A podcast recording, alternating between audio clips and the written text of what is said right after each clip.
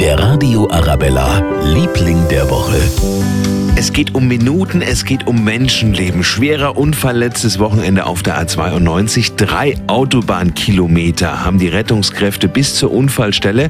Und als Peter Binner mit seinen Kollegen vom THW Freising auf die A92 fährt, traut er seine Augen nicht. Die Rettungsgasse war auf der gesamten Länge offen gehalten worden. Das habe selbst ich in meinen 20 Jahren beim THW so in der Form noch nicht gesehen gehabt. Ich denke, ich spreche da für alle Rettungskräfte. Liebe Autofahrer auf der A92, danke. Der Radio Arabella, Liebling der Woche.